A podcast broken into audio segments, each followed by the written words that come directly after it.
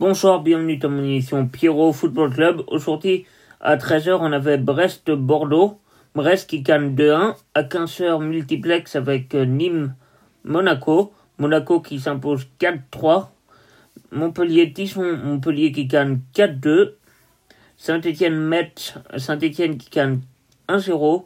Nice-Angers, Nice qui gagne contre Angers 3-0. À 17h, on avait Nantes-Lille, Lille qui gagne 2-0. Ce soir à 21h, Marseille-PSC, le Classico. Je vous retrouve ce soir pour le débrief. À ce soir.